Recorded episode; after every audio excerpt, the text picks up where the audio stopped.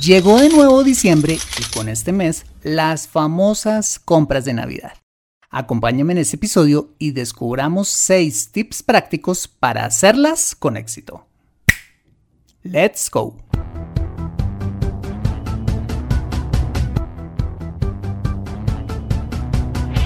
Bienvenido a Consejo Financiero, el podcast de finanzas personales donde aprenderás a manejar inteligentemente tu dinero, salir de deudas tomar buenas decisiones financieras y alcanzar una prosperidad sólida y duradera.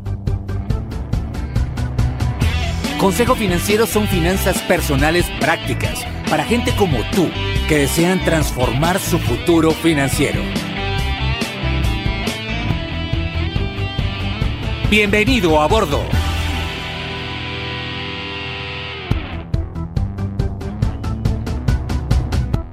Hola, ¿qué tal? Soy Fernando Fernández y sí, esto es Consejo Financiero, tu podcast, tu programa de finanzas personales, donde aprenderás a manejar inteligentemente tu dinero, a salir de deudas, a tomar buenas decisiones financieras de consumo, ahorro e inversión y los principios para alcanzar una prosperidad sólida y duradera.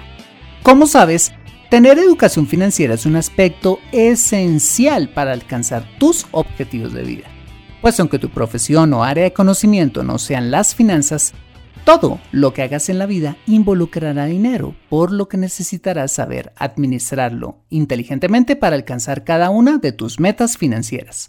En Consejo Financiero aprenderás a convertirte en un sensei de tus finanzas personales. Y como siempre te invito a visitar www.consejofinanciero.com donde podrás encontrar este y muchos más contenidos de finanzas personales que estoy seguro van a ser de utilidad para tu vida financiera. Asimismo te recuerdo que puedes escuchar Consejo Financiero en Spotify, Apple Podcasts, SoundCloud, Spreaker o la plataforma de podcasting de tu preferencia y encontrarme en LinkedIn e Instagram. Bueno, muy bien, y sin más preámbulos, empecemos con el episodio de hoy. Bienvenidos a bordo.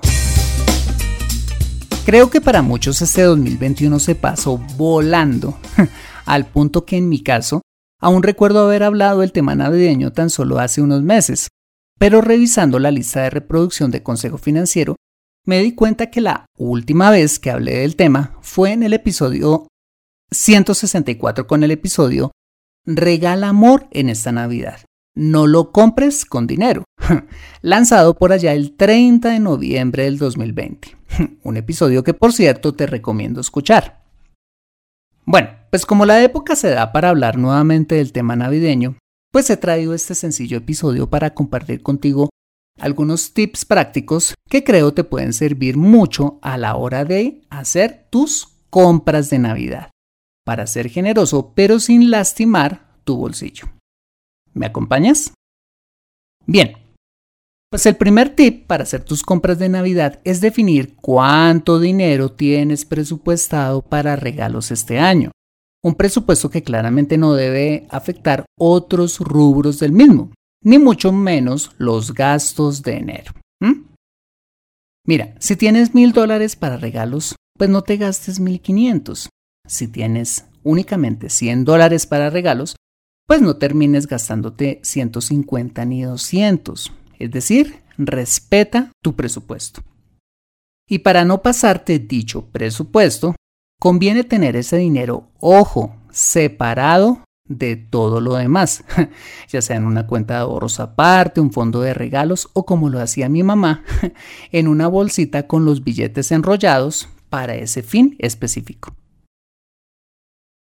Bien, una vez has determinado el valor que tienes para regalos de Navidad y lo tienes separadito del resto de tu dinero, mi segundo tip es que hagas la lista de las personas a las que le quieres regalar, encabezado por supuesto por las personas más cercanas.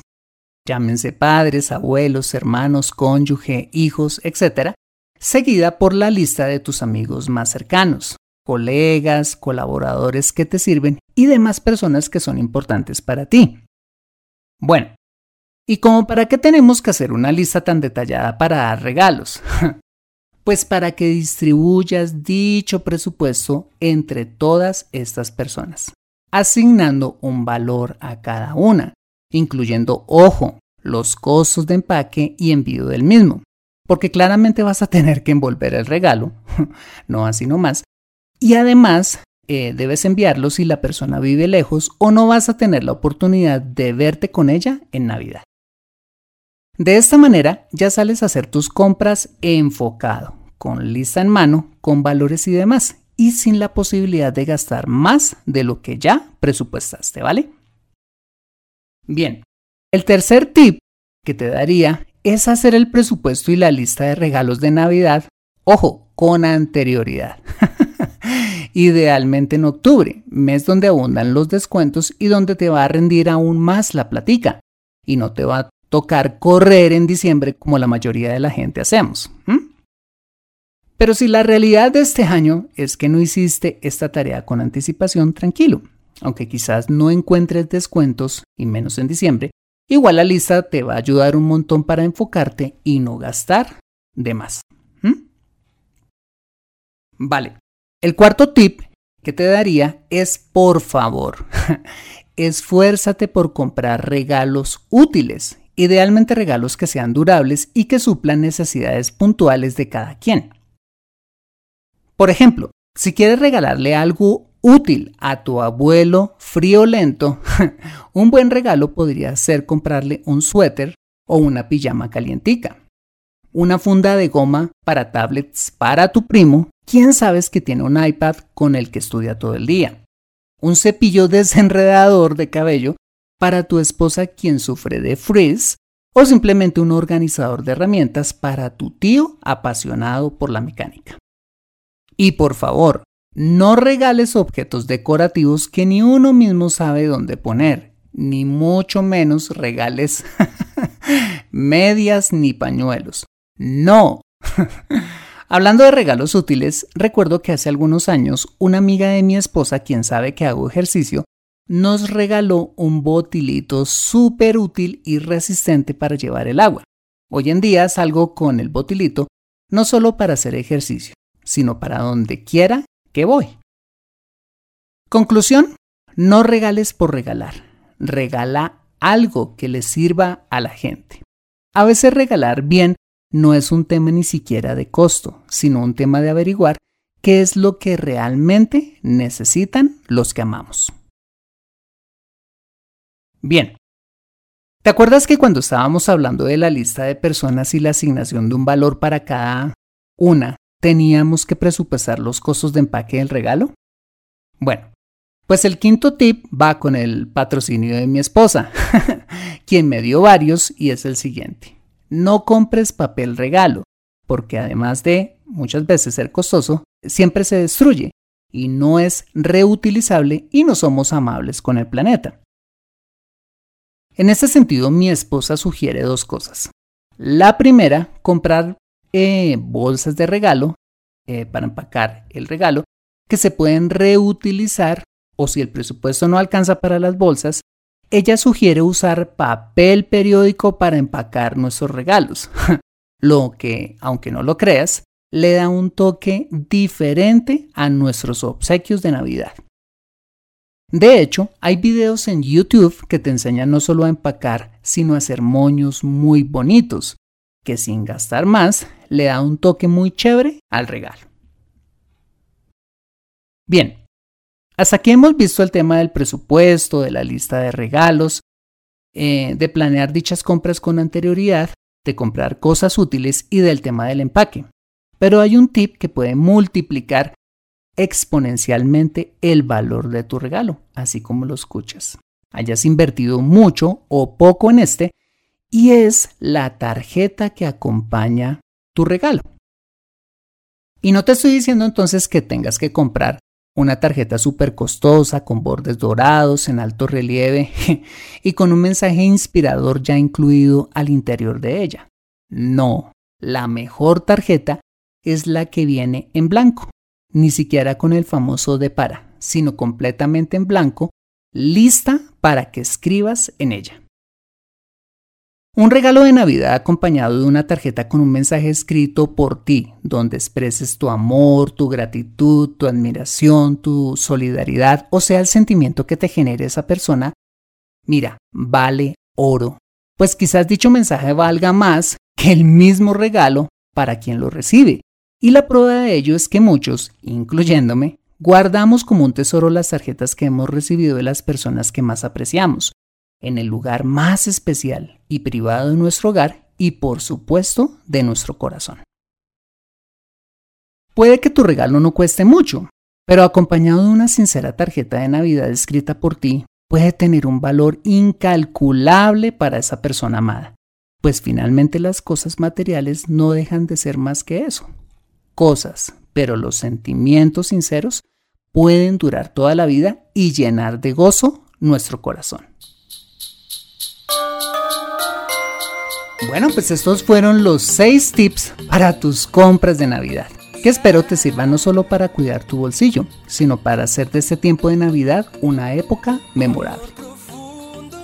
La costumbre de dar regalos es milenaria, empezando por los regalos que registra la escritura le llevaron los sabios de Oriente a Jesús con ocasión de su nacimiento, razón principal por la cual hoy acostumbramos a dar regalos en Navidad. Pero además de considerar los regalos una hermosa costumbre, mm, creo que es aún más importante analizar el significado del regalo per se. ¿Te has preguntado alguna vez cuál es el significado de dar un regalo?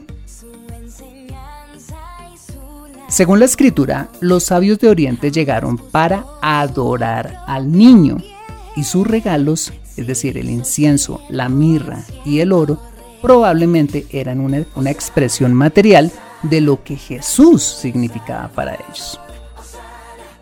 Bueno, pues yo creo que ese es el verdadero sentido de los regalos de Navidad, expresar con dicho regalo el amor que sentimos por esa persona, lo importante que es para nosotros o lo agradecidos que estamos con ella. Es dar con generosidad de nuestras finanzas y ojo, de nuestras emociones con el fin de enriquecer la vida de esa persona amada. Entonces, si vas a regalar en Navidad, que no solo sea un gasto y una mera formalidad. No. Recuerda que plasmar en ese obsequio tus sentimientos a esa persona es lo más importante y te aseguro que dicho regalo le va a durar toda la vida. ¿Preparado para dar regalos con el corazón en esta Navidad? Aprende a tomar buenas decisiones financieras en Consejo Financiero. Bueno, muy bien, este ha sido el episodio número 215 de Consejo Financiero. Si te ha gustado, házmelo saber suscribiéndote al podcast para que puedas tener acceso gratuito a todos los episodios donde y cuando quieras y me ayudarías un montón dejándome tu valiosísima opinión, positiva o constructiva, dando clic en escribir reseña si lo haces en la aplicación podcast de tu iPhone o iPad. Esto es muy valioso para mí porque cuando pones esa opinión donde quiera que me escuches, hace que el algoritmo de dicha aplicación sugiera a más personas escuchar el programa y hace que Consejo Financiero pueda llegar a muchas más personas. Por adelantado y de corazón, mil gracias por tu ayuda. Asimismo, te invito a compartir este episodio a través de tus redes sociales con tus contactos, familia o amigos a quienes consideres les sea útil este episodio para su vida financiera y personal. Bueno, muy bien, yo soy Fernando Fernández, tu asesor financiero y anfitrión de este programa. En la edición de este podcast, José Luis Calderón.